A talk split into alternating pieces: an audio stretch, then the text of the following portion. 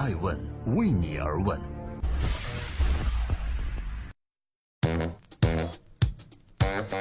Hello，大家好，欢迎聆听《守候爱问每日人物》，我是爱成，每天八卦风口浪尖的商业人物。今天是一月十三号，临近过年，我想各位周五的工作和生活肯定是异常忙碌。但是每天八卦风口浪尖的商业人物，讲述他们的创新和创富。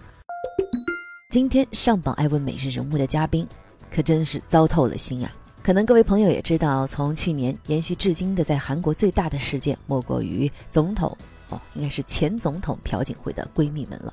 最近又有了新的剧情，在韩国当地时间的十二日，三星集团电子副会长李在镕出现在了韩国特别检查组的办公室。这次呢，他是以嫌犯的身份接受关于参与闺蜜们的调查和询问。自从二零一四年三星集团前掌门人李健熙病倒之后，他的独子李在镕就成了韩国最大企业三星集团的实际掌权人和继承人。这一次，韩国特别检查组对李在镕的调查包括了以下内容：比如说，三星是否提供资金以换取朴槿惠政府为一桩涉嫌三星的并购案开绿灯？除此之外，韩国特检组还指控说，三星集团与崔顺实以及其女儿在德国设立的一家公司签订了一份价值两百二十亿韩元的合同，并以咨询管理的名义变相支持崔顺实的女儿进行马术训练。这里是正在播出的《爱问每日人物》，八卦风口浪尖商业人物，他们创新和创富的那些秘密。我们继续说说韩国总统朴槿惠闺蜜们背后的那些故事吧。三星集团堪称是韩国经济的支柱企业，每年为韩国的 GDP 做出了突出贡献。但是在2016年，三星的日子好像并不好过。首先是朴槿惠的闺蜜们爆发后，很多韩国企业都涉嫌牵涉其中。去年的十月八日，韩国检方突击搜查了三星电子在首尔的办公室。检方称，在这一次的搜查过程中，没收了三星与韩国马术联合会有关业务的文件。在去年十二月的六日和七日，韩国国会特别调查委员会举行了听证会，他们叫来韩国九大企业的掌门人就闺蜜门事件来接受询问，这其中就包括三星的实际掌权人李在镕。在这一次的听证会上，也有很多议员将炮火对准了李在镕。但是他却一口咬定自己并不知情，并多次否认了三星为了某些回报而支持提供或者捐款，这也让检方怀疑李在镕在国会上的做伪证的嫌疑。爱问每日人物八卦风口浪尖商业人物，今天的八卦对象是三星集团继承人李在镕。除了纷纷扰扰的闺蜜门事件。三星集团和李在镕在去年还遭遇过另外一件严重的危机事件，这就是全球闻名的三星 Note 7、Note 7手机爆炸事件。这件事情是这样子：在二零一六年的八月份，三星呢发布了自己的新手机，叫 Note 7。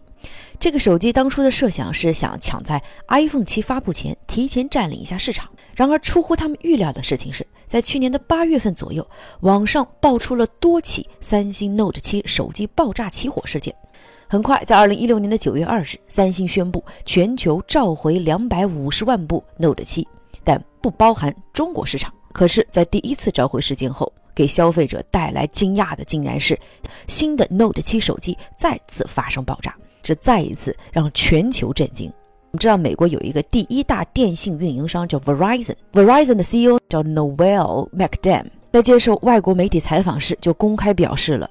他说：“我在这么多年的运营职业生涯中，召回事件并不罕见，但是我从来没有见过任何一个厂商的召回事件会像三星的 Note 7这样，召回一次竟然没有解决问题，导致再次宣布停售。我想很多朋友在坐飞机的时候也会看到，明确很多标识注明要禁止携带三星 Note 7。我想再没有什么事件比这一次对三星品牌的损伤更厉害的了。”而三星的继承人李在镕领导的三星在中国危机公关的表现呢，更让人并购。首先是三星召回了其他市场的 Note 7，但是没有召回中国市场的。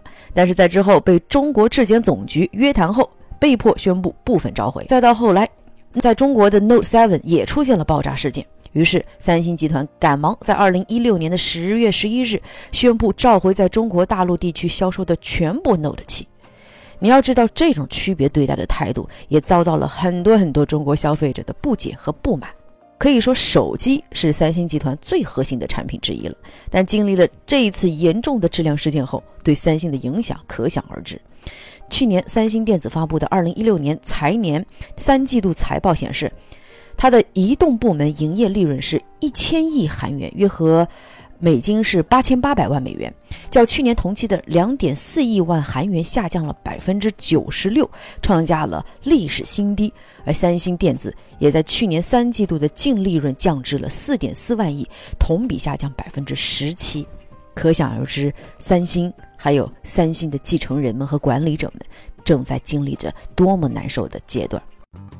感谢各位聆听《守候爱问每日人物》，我们从二零一六年的一月一日一直坚持到如今三百多期了。每天爱问的团队都会选择风口浪尖、最值得被关注的那些人物，讲述他们的创新和创富法则以及他们的人生教训。不知道您听了有没有收获？欢迎留言分享。本期我们的主角三星是几乎仅有的可以从手机的功能机时代走进智能机时代依然不掉队的企业了。三星在手机上一直把自己的竞争对手呢设定为苹果，但是经过这一次的爆炸事件，加上不够妥善的处理后，三星的市场地位正在面临着严峻挑战。我们在公共关系学里面一般会认为，一个企业如果出现危机是并不可怕的，但是一个企业如果懂得利用时机和技巧，把危转化为机，这样既处理了危机，又获得了一次展现企业态度的机会，这是处理危机的最高境界了。然而，三星在中国市场上的这次危机处理显然做得不够好。但是在今天爱问每日人物的最后呢，我觉得我还是要给三星这家企业，尤其很多可能同时在经历不同困难和挑战的创业企业们打打气。如果依我看，三星在中国市场其实并没有完全丧失机会。三星。依旧是世界上最大的智能手机制造企业，他们还拥有众多的核心零部件的制造和研发能力，这是很多企业所不能比拟的优势。简单理解就是，虽然三星的这个手机是 to C 的，但是它有很多核心的技术，可能卖给了华为，甚至卖给了更多的 B 端的客户企业，所以它的优势依旧在。那未来三星会在中国市场上表现如何呢？这关键要看未来三星能不能真正的放下架子，好好的服务于消费者，尤其是中国市场的消费者。我是爱成爱问的创始人，爱问为你而问，让内容有态度，让数据有伦理，让技术有温度。如果你要问爱问是什么，首先我们有每日人物，每天八卦风口浪尖商业人物，我都说完了吧？其次我们有周播的爱问顶级人物。对话专访那些细分行业的行业领袖。再次，我们还有爱问人物榜单，去关注每个细分行业最具影响力的 CEO 们。你想参与哪个呢？还有一个好消息，一个惊喜哦！下周五开始，也许各位回家的路上就会看到爱问。那怎么看到呢？谜底下周五就会揭晓。爱问是我们看商业世界最真实的眼睛，记录时代人物。传播创新精神，探索创富法则。